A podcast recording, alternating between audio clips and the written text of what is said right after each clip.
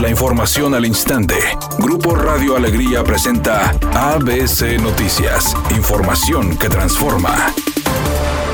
La presidenta del Congreso Estatal, Ivonne Álvarez, anunció que se sumarán al movimiento Un Día Sin Nosotras, por lo que las diputadas no acudirán a trabajar mañana miércoles 9 de marzo y su salario no será descontado. Además, señaló que el objetivo del paro es hacer conciencia sobre el panorama de violencia de género que se vive en Nuevo León y en todo el país. Quiero informarles que esta mesa directiva, de la cual tengo el honor de presidir, anuncia que el Honorable Congreso del Estado de Nuevo León se solidariza con todas nuestras compañeras legisladoras y trabajadoras sin excepción alguna, que deseen sumarse a esta convocatoria, por lo cual su ausencia será justificada con absoluto respaldo por parte de las diferentes áreas administrativas de este órgano. Asimismo, quisiera, si son tan amables, poderles pedir un minuto de silencio conmemorando a todas las mujeres que han perdido la vida por cualquier tipo de violencia en nuestro estado y en nuestro país. El SAT de Nuevo León congeló las cuentas bancarias de María de Los Ángeles y Rizurris, exsecretaria de Educación Estatal, y de Manuel Vital, exsecretario de Desarrollo Sustentable, después de que el Estado detectara presuntas operaciones financieras simuladas con proveedoras de las dependencias que encabezaron la pasada administración estatal de Jaime Rodríguez Calderón. Ambos exfuncionarios podrían enfrentar acusaciones penales e investigaciones por parte de la Fiscalía Anticorrupción, que no ha revelado el monto al que ascienden las operaciones presuntamente irregulares.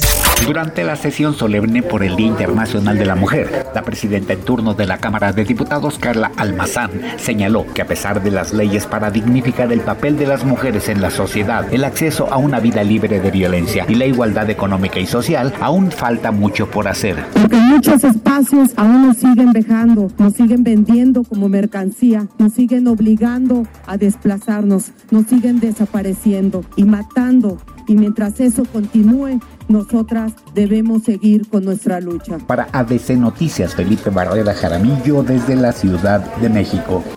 Editorial ABC con Eduardo Garza. Los casos de enfermedades respiratorias entre los vecinos del sector céntrica en Monterrey van en aumento. Los afectados culpan a una planta de Cemex que está a unos metros del lugar. Los quejosos dicen que respiran polvos contaminantes y ninguna autoridad de salud o de ecología los apoya. Así están los problemas de contaminación en el sector céntrica en Monterrey. ABC Deportes informa reunión de dueños donde se va a determinar las sanciones contra el club Querétaro. Mucha gente piensa que puede ir hasta la desafiliación. Muchos otros empiezan a tomar sentido de que podría cambiar de sede el equipo de Querétaro. Por lo pronto ya hay detenidos, se habla de 10 por lo menos detenidos responsables de todo lo que se generó en la violencia y que serían seguramente presentados. Enrique García. Soy Sergio García y esta es la información de los espectáculos. El sábado por la noche, a través del canal de las estrellas, se transmitirá un programa especial en el que se presentará el primer encuentro musical entre Alejandra Guzmán y Paulina Rubio, quienes están próximas a iniciar una gira por Estados Unidos con su tour Perrísimas.